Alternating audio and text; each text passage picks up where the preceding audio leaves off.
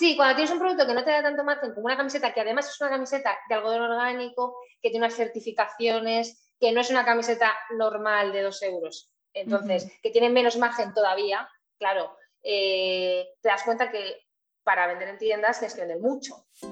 Hola, soy Laura Orzaiz y me encanta hablar de marketing, redes sociales, mindset y todo lo que hay detrás del fascinante mundo del emprendimiento. Me defino como una friki de los negocios, introvertida confesa y amante del buen café.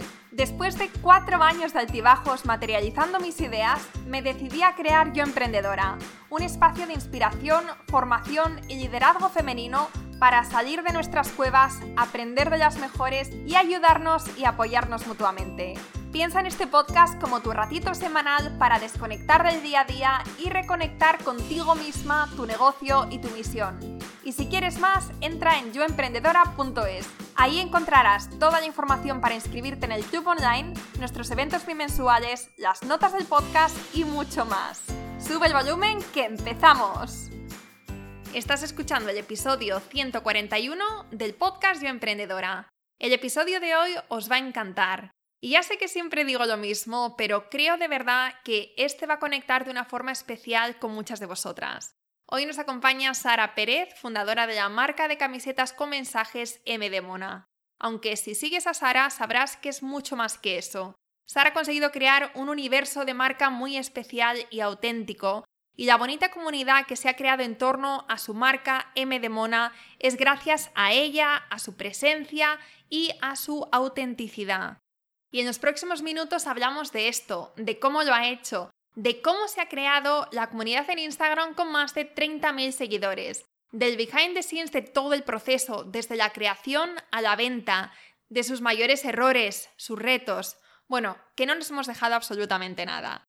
Escúchalo hasta el final y si te gusta y nos quieres sacar una sonrisa, pues haz una captura de pantalla, súbelo a tus stories y etiquétanos a arroba m.d.mona y arroba yoemprendedora.es. Y antes de empezar, una última cosita. Esta semana tenemos las puertas del Club Emprendedora abiertas de par en par para dar la bienvenida a nuevas miembros a la comunidad. El club es la oportunidad ideal de conectar con otras emprendedoras de diferentes sectores y países, hacer piña y avanzar juntas hacia nuestros objetivos. Tenemos cursos, masterclasses, sesiones de mentoría, programa de madrinas, meetups, mastermind, club de libro. El club abre solo tres veces al año. La próxima vez probablemente será en octubre o noviembre de este año, así que si quieres unirte, si no quieres esperar más, entra ahora en yoemprendedora.es barra club. Repito, yoemprendedora.es barra club. Nos vemos dentro. Muchísimas gracias y ahora sí, empezamos. Sara, buenas tardes. ¿Qué tal? Bienvenida al podcast. Hola, buenas tardes, Laura. ¿Qué tal? Pues muy bien, muy contenta de, poder estar hablando hoy contigo. Hablábamos antes fuera de micros, que por cierto me encanta eh, la expresión fuera de micros, porque suena ahí como súper súper profesional. Em, fuera de micros estábamos eh, comentando que, que las dos que nos habíamos, bueno, yo había escuchado hablar de ti a través de, de Patri Vinuesa, que estuvo también en el podcast. Eh, estáis vosotros haciendo un mastermind juntas. Nosotras empezamos también en Valencia a hacer otro tipo de, de mastermind. Bueno, lo llamamos consejo de sabias porque es más, es más relajado. O sea, yo intenté hacerlo con estructura y tal, y con tiempos, cada una con tiempos. O sea, como lo hago yo dentro del Club Emprendedora, pero me di cuenta de que era más bien como tomar un café, charlar, compartir y de una forma así como, como más fluida. Y me estabas contando que a ti los mastermind era, o este contacto con otras emprendedoras era lo que, lo que te había fallado o faltado, ¿no? Durante estos años emprendiendo. Sí, sí, ah, faltado y fallado, porque yo no, no, creía mucho en eso. No sé por qué, eh, estaba obsesionada con que tenía que pues, estar muy centrada en lo mío y y veía como estas comunidades como emprendedoras las veía siempre un poco como un postureo, no sé, que no, no, no lo son, ni, quiero decir que lo sean ahora, pero siempre me, como que yo tuve esa imagen, y eh, imagen errónea, porque eh, me estoy dando cuenta que lo primero que necesitas es una red de apoyo como, pues como la tuya o como la que yo ahora estoy creando con, por ejemplo, con mi, con mi grupo de Mastermind, porque es que es fundamental para no frustrarte y no, no, no tirar la toalla a veces, ¿no? Y ahora veo que, podría haber aprendido mucho más, podría haber estado mejor mentalmente, eh, podría haber ganado muchísimo más. Y, Pero bueno, ahora, empiezo a, ser consciente y está bien también.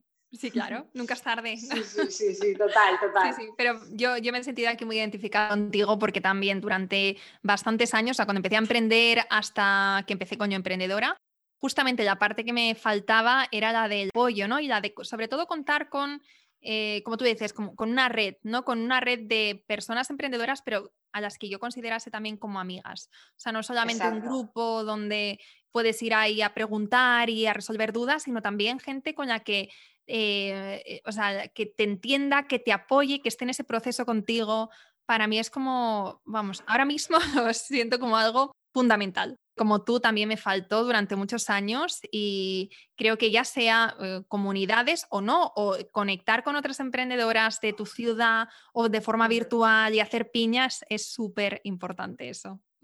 Sí, fundamental, sí. Bueno, vamos a hablar hoy en este episodio de la parte bonita, de la no tan bonita de emprender, porque ambas son eh, las dos caras de la misma moneda y para mí es súper inspirador el conocer la realidad, o sea, la, verdad tal cual, o sea, sin maquillaje.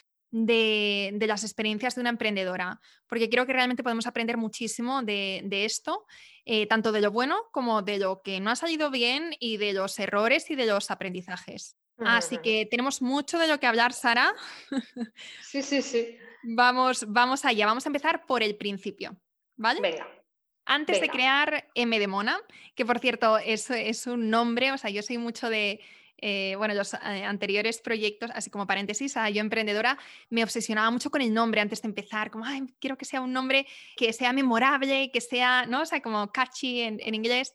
Y, o sea, para mí el nombre siempre ha sido como muy, muy crucial para el branding de, un, de, un, negocio y el tuyo, M de Mona, me parece brutal. O sea, ya te lo digo de, primeras. Sí, sí, pues a ver, tengo mucho sobre, sobre hablar de sobre M de Mona porque yo la verdad es que eh, no lo pensé demasiado.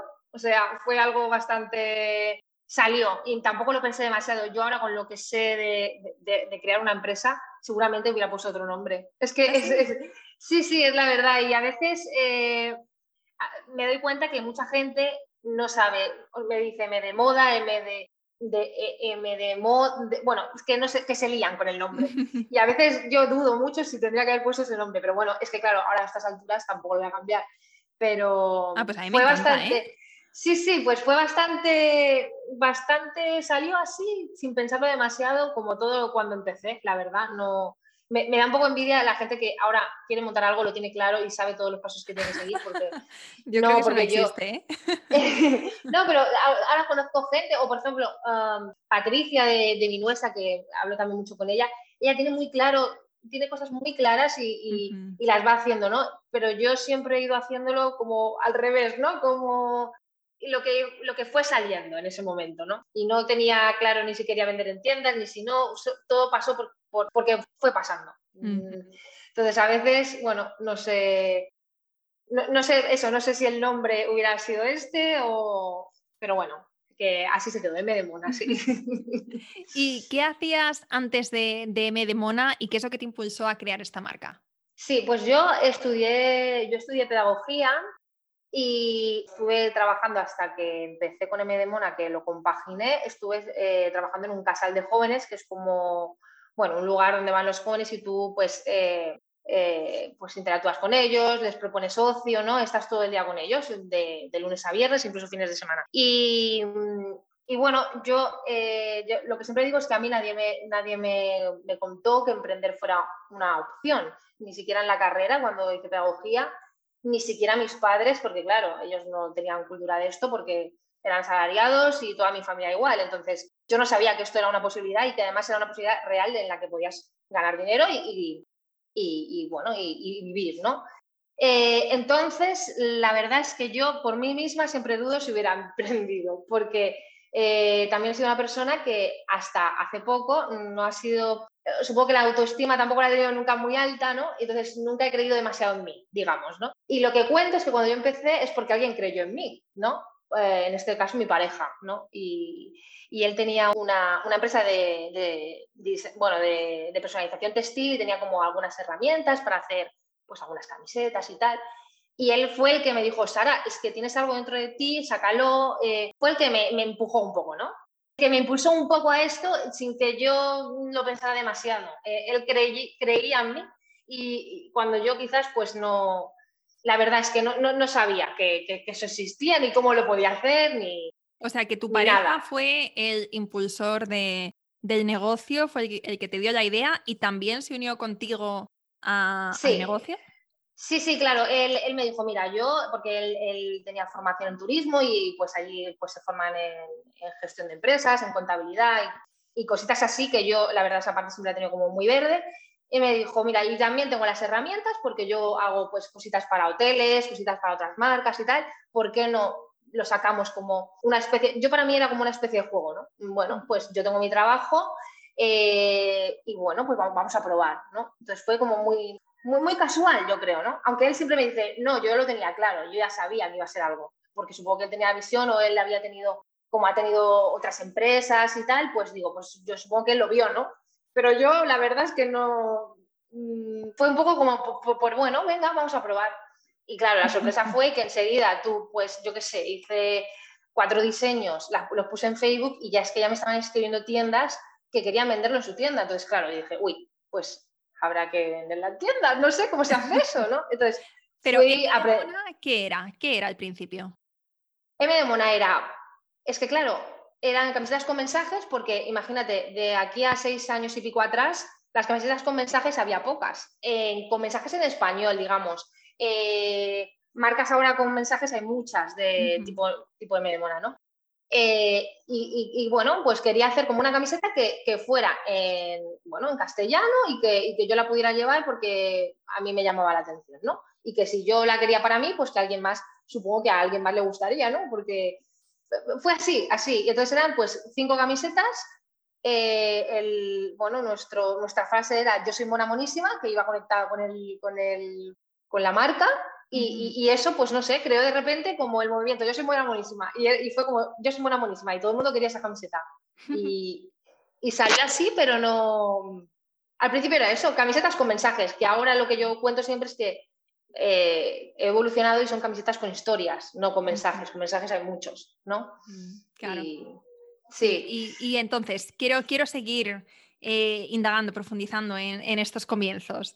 Eh, entonces, vale, tu chico te propone la idea, os lanzáis.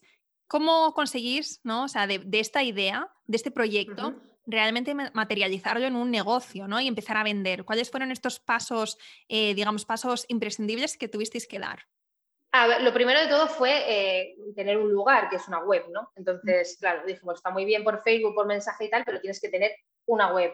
Eh, claro, lo segundo fue eh, sacar los precios, porque tampoco sabíamos a cuánto lo vende una tienda y cuánto tiene que ser el precio final, ¿no? Todo eso tuvimos que ir investigando cómo se hacía. Eh, y claro, lo que era más importante, que era la camiseta, lo teníamos muy fácil, porque él ya tenía esos proveedores para hacer camisetas personalizadas, entonces teníamos la maquinita que hacía unos vinilos y, y se pegaban fácil entonces era, era no tener stock porque tenía cinco modelos que había hecho con Photoshop y ni siquiera existía la camiseta y se me la pedían hacia el momento. Así era. Entonces, claro, fue relativamente fácil. Yo siempre digo que mis inicios fueron fáciles porque siempre fue hacia arriba y siempre fue eh, siempre a mejor, ¿no? y, como él tenía un poco la formación en, pues en, trabajar con precios y tal, para mí fue mucho más fácil porque solo me tuve que preocupar pues de eh, diseñar, de hacer las fotografías, de, lo que me gusta, ¿no? De, todo eso. Él sí que tuvo la, otra parte de, pues eso, de investigar cómo poner unas condiciones eh, de venta a tiendas, cómo son las condiciones de venta a tiendas de marcas como nosotros, o, bueno, o cómo trabajar con más, más stock, porque claro, al final, al principio vendía pues igual dos camisetas a la semana, pero luego ya si ya vendes a tiendas ya te compran cantidades grandes, ¿no? Entonces con eso sobre la marcha. Pero bueno, eh, él tenía las herramientas para, para ello. Y también me decía, y, era lo que siempre decíamos, si no lo tenemos no pasa nada, lo podemos hacer, no sé cómo, pero buscaremos y, lo solucionaremos. Y así fue. Mm. Esa es, la actitud. Después quiero que hablemos más sobre, sobre emprender con productos físicos, porque hay muchas cosas de las que podemos hablar. Eh, como pues lo que tú estabas comentando, ¿no? Lo del stock, poner precios, envíos o venta en otras tiendas y demás. Eh, pero mm, eh, siguiendo con, con, este tema, ¿no? con los inicios, nos has comentado cuáles fueron los imprescindibles, que fue crear una página web, digamos, ahí me sale la palabra en inglés, figure out, o sea, como tener claro cuáles eran todos estos estas cosas, estos factores importantes para, para salir afuera a vender. ¿Alguna cosa más? Bueno, eh, desde el principio sí que me di cuenta que, la camiseta tendría que ser más que una camiseta. Aunque yo no supiera nada de marketing, ni hubiera estudiado nada relacionado, sabía que, no sé por qué, supe desde el principio que tenía que ser una experiencia, ¿no? Entonces, desde el principio, pues ya intenté que el paquetito que le llegara a la persona, o que yo le entregaba incluso en mano, porque al, principio era gente de, mi ciudad, fuera muy especial. O sea, llevar elementos que te hicieran, eh, pues eso, hacer ver que no solo habías comprado una camiseta, sino que habías comprado algo más. No sé por qué me salía a mí esto que ahora veo que, que, es, básico, no sé por qué yo llegué a pensar esto, porque yo creo que soy una persona detallista, entonces, no sé, se me ocurrió. Entonces, al final me di cuenta que eso nos, a lo largo del tiempo nos fue diferenciando y lo he hecho desde el principio. Y, y creo que eso fue muy importante, ver de qué manera no solo era una camiseta, sino que ya era como meterte en el mundo de yo soy mona monísima, de M de mona, y, eso creo que fue fundamental también. Esto, esto me parece, vamos, la experiencia de marca súper importante. Cuando tienes producto físico, eh, aún más, tienes una oportunidad para, eh, para cautivar a la persona cuando compra una vez y que se vuelvan ahí después parte de, una comunidad. O sea, yo creo que esa experiencia de, de compra hace que un comprador pase a también ser algo más dentro de la marca, o sea, como que se sienta parte. Y eso es después también, aparte que es muy bonito eh, a nivel de negocio, pues te hace también crecer a ti. Eh, si yo compro hoy una camiseta de, me, de Medemona, eh, ¿qué recibo? ¿Cómo es esta experiencia?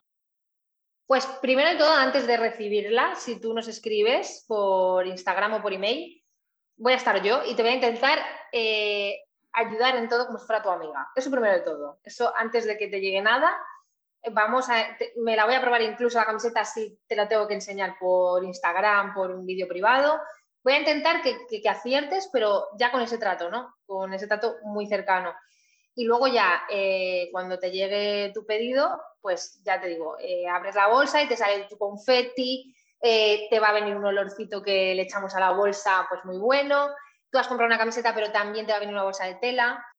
Eh, ahora te va a venir, por ejemplo, en esta colección te vienen dos láminas, una lámina que explica, pues, eh, es como nuestro, nuestro, como nuestra bandera, digamos, de esta colección, el eh, pase lo que pase es una maravilla y te explica un poquito todo lo que significa. Y luego incluso te viene otra lámina que, como nuestra bolsa dice, quiero ser la mujer de mis sueños, te explica que para ser la mujer de tus sueños, pues tienes que cuidarte y qué cosas vas a hacer para quererte eh, durante este tiempo. Y bueno, eh, y aparte, bueno, te viene la camiseta que en sus etiquetas ya te explica cómo es la camiseta. Eh, te dice hola, te dice hola, hola, soy tu camiseta de mona y vengo a ta, ta, ta. Entonces, eso, eso, eso te viene. Y luego ya después, pues sigo ahí, sigo preguntándote si me da tiempo y si puedo, cómo te dio la camiseta, qué has sentido. Entonces, creo que eso nos diferencia, la verdad, que de otro tipo de ventas, sí. Bueno, qué chulo, que total, o sea, una experiencia y, me parece alucinante lo que has dicho de que estás tú ahí contestando los mensajes, ayudando de forma personalizada. Vamos a hablar de esto, porque no sé tú, y vosotros ya tenéis una, comunidad bastante grande. Em, yo me encargo de las redes sociales ahora de, de Yo Emprendedora, porque me encanta, me encanta crear, em, bueno, me encantan las creatividades, crear las creatividades, los textos me salen solos, pero me cuesta mucho la parte de contestar mensajes, tengo que ser muy sincera aquí. Y de hecho, hoy estaba mirando y tengo 50 mensajes pendientes que, vamos, o sea, eh, es para matarme. Pero es que al final hay tantas cosas que hacer en el día a día. No, no, es que es imposible, es imposible. A, a todos no se puede, pero pero claro, yo me doy cuenta que yo si contesto a alguien, y además yo lo que hago últimamente es mandar mensajes de audio, que a veces digo, no sé si parezco demasiado cercana, pero bueno, eh, esta persona cuando le mando un mensaje de audio posiblemente me compre ya seguro. Entonces, eh, si, si, puedo en ese momento lo hago. Si no puedo, pues al final, eh, pues igual le contesto a los dos días al mail o lo que fuera. Tampoco me obsesiono que sea súper rápido, pero en Instagram la verdad es que intento estar a tope. Pero bueno, lleva lo suyo y... Y, em, y, cómo, o sea, vamos a hablar de, claro, redes sociales, diferenciación, creación de marca, porque como tú decías antes, marcas de camisetas hay muchas, ¿no? la, competencia en este sector es astronómica y tú has comentado antes que, bueno, vuestra diferencia es crear una experiencia más allá. Con, estas marcas ¿no? que han surgido y que, se, que, son muy similares a M de Mona, pues, tú has mencionado que tú eres, o sea, que vosotros habéis sido los pioneros en creación de, de, camisetas con textos de este estilo y ahora con historias. ¿Cómo gestionas tú a nivel personal? Esto me parece muy interesante porque ya no es no la típica frase de no, yo soy, nadie va a ser igual que yo, no. ¿Cómo lo gestionas tú a nivel interno? La competencia e incluso las copias. Sí, pues yo, mira, yo antes me, me frustraba muchísimo porque copias ha habido, incluso literales, o sea, la camiseta igual en una, en una tienda, y tal cual. Este, este, esta época ya me pasó porque ya intento que esas cosas no me, no me quiten el sueño como antes me quitaban. Eh, por un lado, las copias, claro, con las copias es un tema muy largo porque eh, incluso si alguien te copia, mm, tampoco puedes hacer mucho, simplemente que lo retiren. Y, y bueno, a mí me molesta más a veces la, gente que hace lo mismo que yo y las inspiraciones, que no es exactamente lo mismo, pero, pero sí que notas que, pues están ahí al tanto a ver qué haces, a qué no haces y hacer algo parecido, ¿no? Eh, entonces, yo lo que últimamente, y en mi grupo de Mastermind lo hablamos mucho, eh, porque nos pasa a todas, eh, es lo que, últimamente lo que yo digo es, todas estas marcas o estas personas que al final tienen un producto parecido, lo que no tienen es que no son yo. O sea, ellos no son yo misma, ¿no? Entonces, yo tengo algo que ofrecer, seguramente, y esas personas también, algo diferente. El que soy yo, en el que yo salgo en Instagram hablando y que yo soy de una manera determinada, entonces hay mucha gente que ya me va a comprar por mí, ¿no? Es decir, por, la comunidad que hemos creado, por lo que yo cuento, por, la forma de ser de la marca, ¿no? Entonces pienso que eso es algo que sí que no te pueden quitar. Y por mucho que me hagan pues una, una camiseta con una frase casi idéntica, es que sé que mis clientas y sé que la gente que está en mi comunidad, que es la que me interesa, me va a comprar a mí porque soy yo y porque y forman parte de eso. Entonces yo ya me lo tomo así, como que no da igual, no son yo. Y si van a, ver, van a vender más o en una tienda también van a distribuir porque compartimos puntos de venta, eh, es que no, me importa. No me importa porque voy a intentar mejorar y voy a intentar hacerlo mejor y, ponerle más mi sello personal, ¿sabes? y, eso, y siempre añadir cositas que, me diferencien de, de, lo que yo soy, que es cada uno lo que tenemos es lo más especial, ¿no? Que tenemos. Sí, sí, sí, sí. bueno, yo creo que, esa es la, la, forma más sana de pensar. Y em, ya creo que era Steve Jobs quien decía, si quieres ser original, prepárate para que te copien.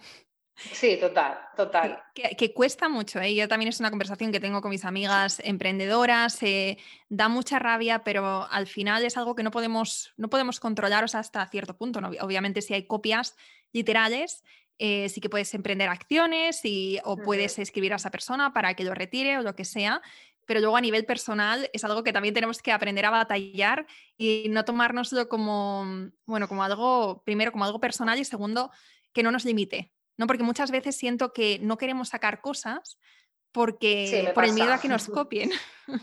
Sí, sí, y a mí, pero yo ya sabes lo que hago. Eh, yo también pienso que a veces estamos en un mundo que tenemos como todas las influencias muy parecidas y al final te pueden salir cosas muy parecidas y no has copiado, ¿vale? Entonces yo, por ejemplo, a veces cuando se me ocurre una frase, que a mí hay, cosas que se me ocurren de repente, digo, bueno, antes de hacer la camiseta voy a buscarla en Google a ver si alguien la está usando para algo. La busco por si, por si a alguien se me ha ocurrido lo mismo. O sea, yo antes de sacar algo ya es que ya tengo bastante cuidado de que nadie lo, lo use. Entonces, bueno, otras personas no lo hacen pero bueno, eh, yo intento que lo mío sea 100% mío.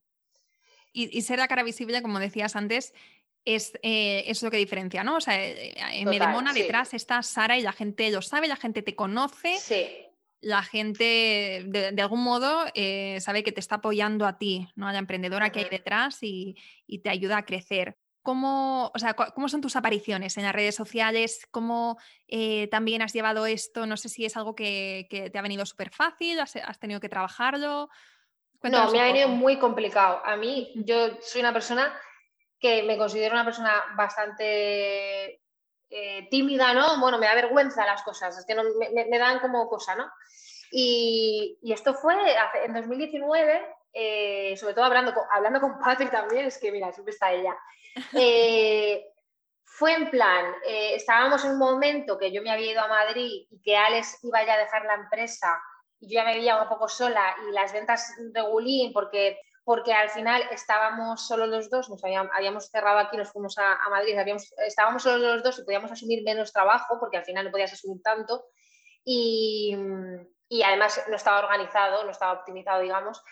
Eh, entonces yo dije, tengo que hacer algo para, conectar más con, la gente, para contarle más la, realidad que estoy viviendo, eh, y, fue ahí que dije, tengo que salir sí o sí en stories, es que me daba muchísima vergüenza, pero dije, es que tengo que salir sí o sí. En los posts tengo que contar cosas reales de lo que me ocurre. Tienen que ver que soy yo, porque no. Porque muchas veces también se piensan que eres una empresa súper grande y que sois un millón y, y, se nota cuando te escriben, ¿no? Que además cuando tienes un problema de un envío, pues te escriben como si fueras Tara. Y, a veces digo, pues es mejor que sepan que soy yo para que también entiendan ¿no? las cosas que pasan. Entonces, mira, yo justamente me habían operado de, las tiroides y no, podía hablar. Estuve seis meses hablando súper flojo y dije, da igual, es que dije, o es ahora o, nunca. Y mira, estaba súper floja de la voz, no hablaba, o sea, hablaba fatal, pero dije, voy a salir y lo digo, ya está, mira, me han operado, no puedo hablar bien, pero voy a contar cosas. Y a partir de ahí, pues se notó muchísimo la diferencia. Hombre, es que muchísimo. ¿Dónde voy a parar? La diferencia como en engagement, en ventas. Eh, sí, en todo, porque sí, porque la gente enseguida te contesta, te dice cosas, te, comenta, yo qué sé, eh, cosas de tu pelo, o te comenta la camiseta que te has puesto con no sé qué. La camiseta que me ponía, eh, cuando, cuando salgo con la camiseta y me ven, pues en esos días se vende esa camiseta. Es que al final se traduce también en ventas, porque si, si, te ven la camiseta puesta, les está recordando el producto sin que realmente les esté diciendo la estoy vendiendo, ¿no? y, y al final, pues eso, me doy cuenta que se vende mejor, eh, la gente confía en ti, la gente te ve y te comenta cualquier cosa y al final es como que ahí creas la comunidad y, muy guay. Para mí ha sido muy guay, aunque me sigue dando vergüenza, pero bueno. Más o menos eh, de media, no sé si lo tendrás contabilizado, no sé si será además algo, algo estable, pero de media, ¿cuántas apariciones eh, haces por stories a la semana? A, la semana, pues a ver, eh, no lo cuento. A ver, yo ahora intento salir cada día, cada, día. un rato. Salgo, bueno, a ver, igual el fin de semana no, pero cada día intento contar alguna cosilla de lo que pasa en tres o cuatro, tres o cuatro historias que esté yo. Lo que pasa que es verdad que todavía no estoy en el punto de, estoy en el punto de no quiero eh, salir todo el rato como vendiendo, ay, mirad que me he puesto esta camiseta tal no sé en qué punto también hablar un poco más de mi vida, entonces estoy ahí como en el punto de, mm, ¿doy más o doy menos, no? Porque yo qué sé, por ejemplo, yo me he ido ahora de vacaciones aquí al lado, a, eh, mi isla, y a Menorca, y, digo, debería poner algo, no, eh, pues del fin de semana del estado aquí y tal. Al final no lo he puesto, bueno, he hecho un pequeño vídeo de algo nuevo que vamos a sacar y tal, pero no sé en qué momento, eso sí, eso no, eso me cuesta un poco. Pero bueno, intento cada día contar cosas de la vida de Medemona, que es eh, en la oficina. Sí, eso es. o sea, poner el límite ¿no? entre faceta personal, vida privada y eh, esto se comparte. Eso es algo que yo creo que, es sano también eh, como poner estos límites al principio, como tenerlo claro, ¿no? Como esto sí, esto no, pero luego también ir cambiando a medida que nosotras también vamos cambiando tener claridad, ¿no? Sobre esto está bien, esto está mal. O sea, nada está bien y nada está mal, simplemente que para nosotras, ¿no? Este, este. Sí, y yo los días que no puedo, pues digo, no pasa nada, pero el día que voy a la oficina, que voy de 9 a 2, pues intento guardar un ratito de, bueno, voy a enseñarles algo, voy a... Pero bueno, tampoco si hay días que no se puede, pues no se puede, no pasa nada. Mm. Y has comentado antes a, tu pareja, eh, ¿cómo se llama tu pareja para no decir tu pareja? Alex, Alex. Alex, sí. Eh, antes de, de Yo Emprendedora, esto te lo cuento como anécdota, Antes de, de, Yo Emprendedora creé un proyecto con Chris, con mi chico, y estuvimos una ah. trabajando juntos en, en, este, que era una plataforma de descuentos en Valencia, tal. Y la verdad es que esta experiencia eh, para mí fue, bueno, para los dos fue durísima, em, no solamente porque el negocio iba mal, o sea, fue un proyecto que no hacía más que perder dinero, pero además, o sea, tanto, realmente no había como momentos de desconexión a nivel pareja, era todo el tiempo hablar del proyecto, no tanto cuando estábamos trabajando como fuera del trabajo, era, mm, bueno, eh, como too much, ¿no? No, no había, sí. Y esa experiencia para mí fue, fue de las peores, de hecho casi nos rompe como pareja. La verdad es que fue también por eso, por, por el proyecto. O sea, el proyecto si probablemente si hubiera ido bien habría sido totalmente diferente, pero en nuestro caso pues fue, eh, fue un saco roto. Me gustaría saber cómo fue para ti esta experiencia de trabajar con tu, con tu chico. Si, em, o sea, cómo fue, em, como lo que te contaba, eh, de si teníais roles separados, si hmm. eh, teníais separación, ¿no? Si todo esto, ¿cómo, ¿cómo, lo gestionabais como pareja? Sí, yo siempre digo que es lo mejor que me ha pasado en la vida. bien, bien. A ver, para mí, eh, de hecho, hace un año y medio que ya no está, bueno, eh, se vinculó un poquito antes, eh, y yo la verdad es que me tambaleé bastante y pensé en si tenía sentido seguir. Más que nada es porque yo eh, lo, vi como, lo, he visto siempre como un proyecto muy romántico en pareja, ¿no? Como para mí era, no lo sé, pasábamos muchísimas horas, además trabajábamos muchas veces 12 horas y pasamos todo el día juntos. Claro, luego ya a casa y también, pero es que también pienso que no, o sea, en estos, esos inicios, si hubiera estado con otra persona, no hubiera podido estar. O sea, es que no tenía tiempo para alguien, ¿no? Para dedicar a una persona. Y con él, eh, aparte también es que él también tiene mucha paciencia, es una persona que es un poco lo contrario a mí, ¿no? Que siempre me ha apaciguado, entonces, eh, no sé, para mí era lo más. O sea, estar todo el día juntos, todo el día pensando en esto, todo el día hablando de esto, es que eh, era siempre ilusionante, no sé, a mí a ver, es verdad que tuvimos también muchas broncas y cuando tuvimos gente, eh, gente empleada, pues, a ver, ahí es difícil porque uno está como, quiere estar como más por encima del otro. A mí me pasaba sobre todo que, pues a veces yo no sabía cómo gestionar eso, pero no sé, para mí ha sido siempre muy bonito y de hecho, pues eso, cuando él tuvo que dejarlo, yo me sentí súper perdida. Yo decía, madre mía, sola, no tiene sentido, este era un proyecto, era un proyecto de dos. y bueno, eh, no sé, para mí fue muy buena experiencia y pasábamos todo el rato juntos, vivíamos juntos, eh, pero notaba que, es que si no, nadie me podía entender. Yo pensaba, ¿quién me va a entender si ningún amigo mío hace nada de esto? O sea, qué mejor que él, que llegar a casa y hablar de lo que hemos vendido hoy, de lo que ha ido mal, de reírnos de no sé qué. Para mí, no sé, fue una muy buena experiencia, sí. Qué bien. Bueno, aquí habéis escuchado la experiencia negativa y la experiencia positiva. Y por supuesto, eh, yo quiero que se queden sobre todo con la tuya, porque bueno, me la cuento porque también eh, fue una experiencia real. Y que puede ser, claro. Mucho y sobre todo, eh, bueno, Chris también es muy emprendedor y cuando a veces me propone proyectos, bueno, nosotros siempre, ¿no? Nuestra cabeza está constantemente, ¿no? Teniendo nuevas ideas, aunque yo últimamente pongo, bueno, en los últimos dos años he puesto mucho el freno porque eh, crear un proyecto, ya lo sabes, que no, no es cosa de la noche a la mañana. Eh, pero cuando me propone cosas juntos, como, ah, podríamos hacer esto, podríamos hacer lo otro, y es como, ajá, espérate, que ya nos salió mal una vez y no sé si estaría dispuesta a volver a pasar por ello. Pero bueno, nunca digas. Claro. No, no, no, y además que más adelante, pues quién sabe, es que no, no sé, todo puede ser. Claro, sí, sí, sí. y cuando te pusiste por tu cuenta, eh, que fue hace un año más o menos, ¿no? Eh, una, es que yo llevo más malos tiempos, yo llevo fatal los tiempos y pensaba que hacía seis años me dijo, Alex, y ya vamos, ya, ya casi llegas a hacer siete. Eh, sí, creo que fue, sí, un año y medio, un año y medio, sí, más o menos.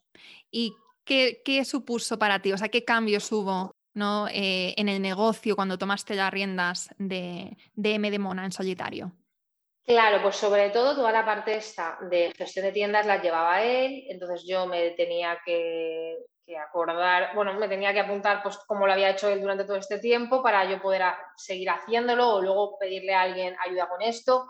Toda esa parte, bueno, es un jaleo porque la verdad a mí siempre se me ha se me han dado malos números. Entonces, esta era su parte y esta como la más complicada, ¿no? Pero bueno, eh, también se puede delegar de otras maneras y eso no, eso no, no, ha sido como lo crucial. Lo crucial para mí fue que, claro, yo eh, lo estampábamos nosotros todo, casi todo, entonces hubo un momento que dije, bueno, prefiero que mandarlo a hacer.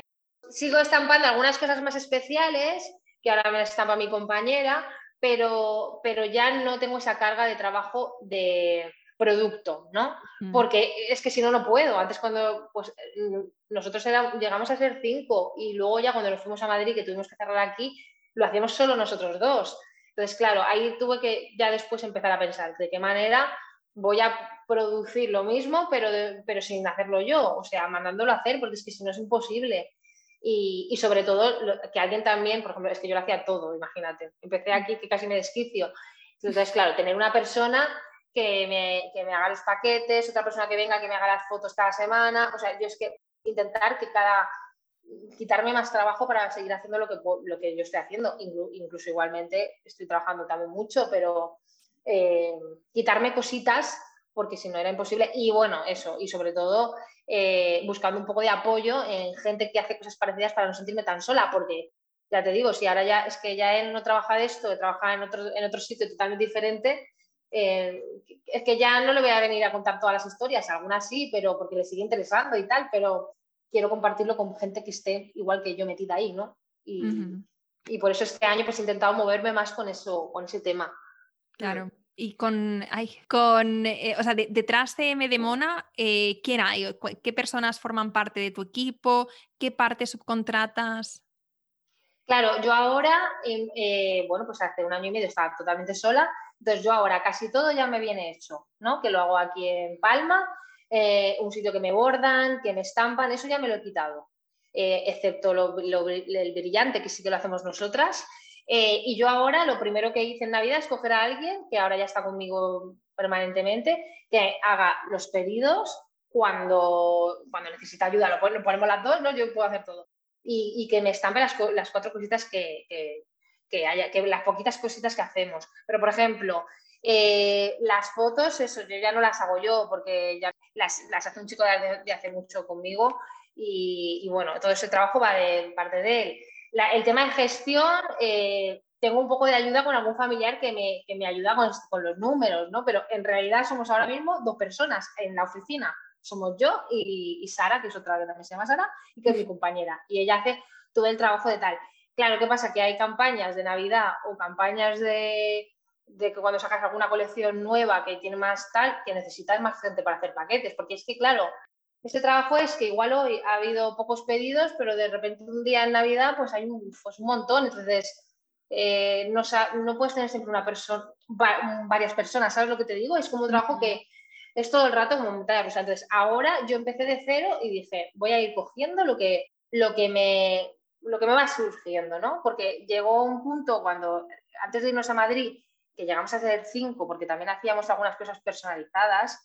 Y claro, eh, queríamos tener pues queríamos tener nuestros sueldos, los sueldos de las personas a ocho horas y al final eso fue una ruina. O sea, eh, era gente que al final lo único que hacía era estampar y producir y hacer paquetes, que no es lo único, a ver, que es un muy buen trabajo, pero no teníamos a nadie, al sí que llevaba toda la gestión de, de promocionar en Facebook y tal, no, teníamos a nadie que nos generara más ventas, entonces al final te estancabas y, hubiéramos necesitado perfil, un, perfil de, un perfil de marketing, un perfil de comercial, ¿no? Y nos equivocamos en esa parte, por eso después tuvimos que cerrar, volver a empezar, digamos, bueno, cerrar, eh, simplemente nos, bueno, estuvimos que también fuera.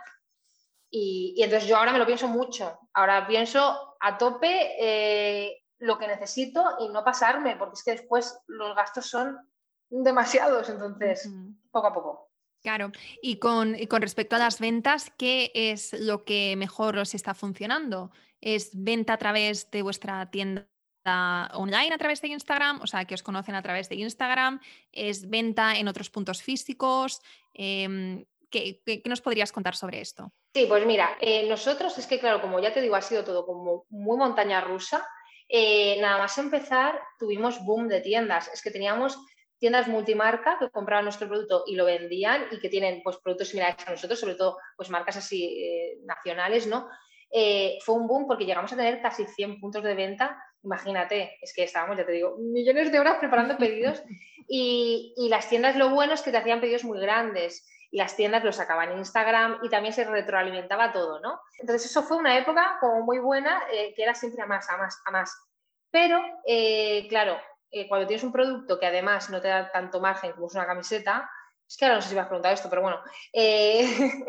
da igual, tú sí, cuando tienes un producto que no te da tanto margen como una camiseta, que además es una camiseta de algodón orgánico, que tiene unas certificaciones, que no es una camiseta normal de dos euros, entonces, que tiene menos margen todavía, claro, eh, te das cuenta que para vender en tiendas tienes que vender mucho, porque es que si no vendes tanto, eh, con lo que te compra una tienda ganas bastante poco, a no ser que te compre muchísimo, ¿no? Entonces, al final eh, las tiendas se fueron un poco en declive, mm, también supongo por la situación de, que muchas abren, cierran y, más en los últimos tiempos.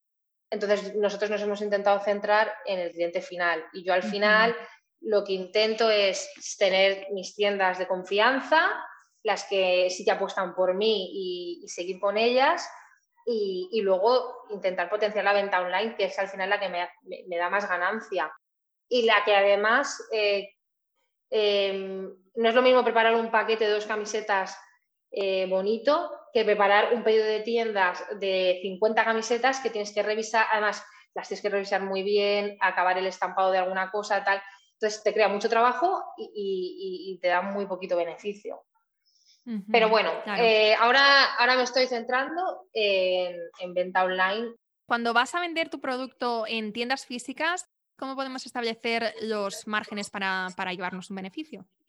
A ver, yo me di cuenta que, por ejemplo, eh, en, las tiendas multimarcas, sobre todo que trata, que, tienen ropa un poquito más especial, que al final tienen, también tienen marcas que son también españolas, pero sí que salen, o sea, sacan las colecciones un año antes porque fabrican fuera y fabrican grandes cantidades, eh, me di cuenta que, por ejemplo, eh, las tiendas no les interesa tener un producto del que no ganen un poquito más de la mitad. Eh, no les interesa vender un producto del que solo ganen un 30%, como alguna gente piensa, o no les interesa tener, vamos, que, que al final tenía que, tenía que poner un margen de mínimo un 2.2. Eso es lo que, lo que al principio me decían las tiendas, ¿no? Un poquito más de la mitad. Es decir, si la camiseta vale 30 de venta al, de, o 35 de venta al público, pues allá vendes a 15, ¿no? Por ejemplo. Entonces, con este tipo de márgenes, yo ya me daba cuenta que es que yo no podía competir con marcas que trabajan grandes cantidades, las trabajan fuera, las compran las tiendas con antelación, eh, es que realmente no es muy rentable de esta manera para mí. Entonces, tengo que vender mucho y, yo al final me, di cuenta que lo positivo de vender una tienda es que al final no era lo que ganaras, sino era la visibilidad que te daba, eh, el, que tienen unas clientas fijas que te conocen a través de la tienda. Eh, pero por eso lo que te he comentado, que al final e-, ese tipo de producto, de una camiseta con estas calidades, y al final, que al final es tan especial, pues no, no te sale del todo bien venderlo en tiendas. Entonces, siempre tiene, e, ellas nos piden siempre que sea un poquito más de la mitad, de que ganen un poquito más de lo que les, más de la mitad de lo que les cuesta. Yo, por ejemplo, hay productos que he sacado, por ejemplo, hace poco saqué unos collares que nos hacen una, una joyería de aquí de unas amigas. Eh, y, yo ya les dije a las tiendas, yo, si queréis tener este producto porque se me demora y porque os gusta y porque lo queréis tener, lo podéis tener, pero no es, es, un producto que no os puedo dar el margen, el mismo margen que una camiseta o que una taza. Por ejemplo, una taza, claro, el precio de coste es menos, eh, tiene más margen. Yo lo que intento es variar en función del producto, pero las tiendas siempre te piden un poquito más de la mitad, digamos. Y stocks, em, porque hemos hablado antes de eso, de márgenes, hemos hablado un poquito de stock porque nos has comentado que vosotros producís eh, por pedido, ¿no? No tenéis, no tenéis mucho stock, sino que lo vais haciendo a medida que os van pidiendo. Em, ¿Eso lo, seguís mm. haciendo igual a día de hoy o, lo tenéis? No, esto, esto que te contaba de hacerlo bajo stock, esto fue al principio, que teníamos camisetas muy básicas, que realmente eran mucho más baratas que las que tenemos ahora, y, era muy fácil para nosotros estamparlas, y porque eran cinco camisetas y las cinco eran blancas, entonces al final esto nos hizo crecer muy rápido porque al final... Eh, o sea, ganabas mucho más, eh, no te quedabas con nada, era tener blancas y poniendo, ¿no? Que al final eso es una, es, una, buena, es una buena táctica, pero claro, yo al final que, queriendo tener algo más especial, queriendo tener más variedad, pues eh, luego mi modelo cambió a tener siempre stock de prendas durante, de las mismas prendas durante siempre. Es decir, por ejemplo, tenía una sudadera que era mi corazón manda, que la vendía siempre. O sea, la vendía, la estuve vendiendo durante cuatro años, la o sea, la sudadera siempre se vendía, era una sudadera que todo el mundo quería y siempre tenía de todas las tallas. Pero esto hizo que, claro, me fuera emocionando, no, fuéramos gestionando, no fuimos gestionando bien los stocks, tenía de todo, iba teniendo siempre de todo. yo me obsesioné con, no puede ser que vayan a la web y la S no esté, tiene que haber de todas las tallas. Eso también fue un fallo grave porque para, para llegar al límite de lo que te dije, de que tuvimos que decir, a ver, tenemos que sacar a la gente de aquí porque es que no tenemos dinero, porque es que al final teníamos mucho, muchísimo stock acumulado. De hecho, tuvimos también un, pues un fallo garrafal, tuvimos pues eso, um, muchas ganancias durante una época y dijimos, pues venga, vamos a invertir en hacer unos vestidos determinados en Portugal. Nos fuimos a la, fábrica en Portugal. Eh, pedían mínimo mil de unidad. Venga, vale, pues hacemos dos, mil y mil. Bueno, pues es que los vestidos todavía siguen ahí. Entonces, claro, es un fallo total. Eh, eso fue, pues, pues eso fue, hizo que, no, que las cosas no fueran muy bien. Entonces me di cuenta que era más interesante sacar pequeños stocks y que se agotaran, que es lo que nos está pasando ahora. Eh, y que es lo que he visto que otras compañías hacen y, y, al final que genera mm, que, que, tu público lo necesite antes y, se, y, lo quiera, porque sabe que si no, no es lo mismo que sabes que la sudadera está ahí siempre y como es atemporal, siempre la vas a poder comprar. Pero es que para mí no es sostenible.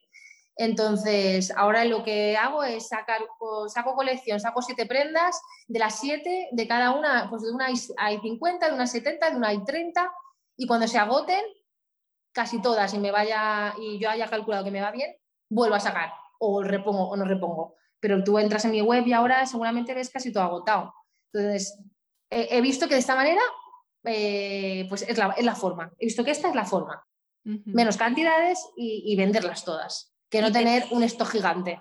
Claro, ¿y tenéis momentos como de lanzamiento o simplemente vais reponiendo y a medida que lo vais haciendo vais avisando? O digamos, tenéis, pues a principio de mes, el día tal, te, eh, reponemos stock y, entonces ahí es cuando la gente sabe que, pueden entrar a la web y que pueden hacer sus pedidos. Pues eh, ahora estoy mirando de ver cómo, ver, ver cómo hacerlo. Nosotros tenemos primero en, en Instagram, en la web, una cosa muy, muy guay que es que tú dejas tu email y cuando llegue la prenda te avisa con un un mensaje automático y eso está súper bien porque al final, si no me da tiempo a anunciarlo, pues lo pongo y les llega y, acaban comprándola.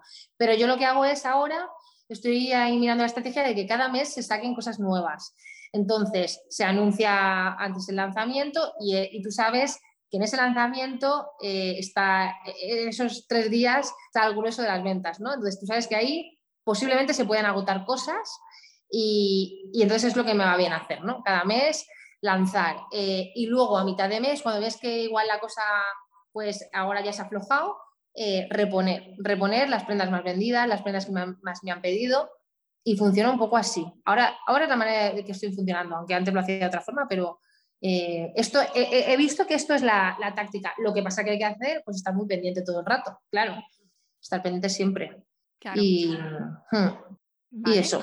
Eh, yo creo que hemos hablado de, un montón de temas. Eh, no sé si, si se queda algo pendiente que te gustaría mencionar antes de terminar, algo que crees que, pueda aportar mucho valor, que te gustaría haber sabido cuando estabas empezando a emprender. Mm, bueno, eh, que me gustaría haber sabido, sobre todo, es que, bueno, primero de todo la posibilidad, es que me gustaría que a todo el mundo se le diera la posibilidad o se, o se le explicara qué significa emprender y, que, le dijeran que es algo real y que es algo real en lo que puedes eh, vivir y, funcionar, ¿no? Entonces, para mí un gran fallo fue que educativamente hablando, a mí nadie me lo explicó, ni nadie me formó con eso y, creo que, es un gran fallo, ¿no?